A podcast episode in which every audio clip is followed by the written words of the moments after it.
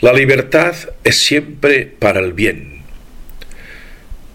Cuando una persona hace el bien, es libre, y cuando hace el mal, ya es esclava de este mal. El libertinaje no es libertad, sino que es esclavitud invadiendo el terreno d'altres libertades. Quien nos hace libres de verdad es Jesucristo y su Evangelio. Nos hace libres, tolerantes, amorosos, educados y personas de la gran esperanza.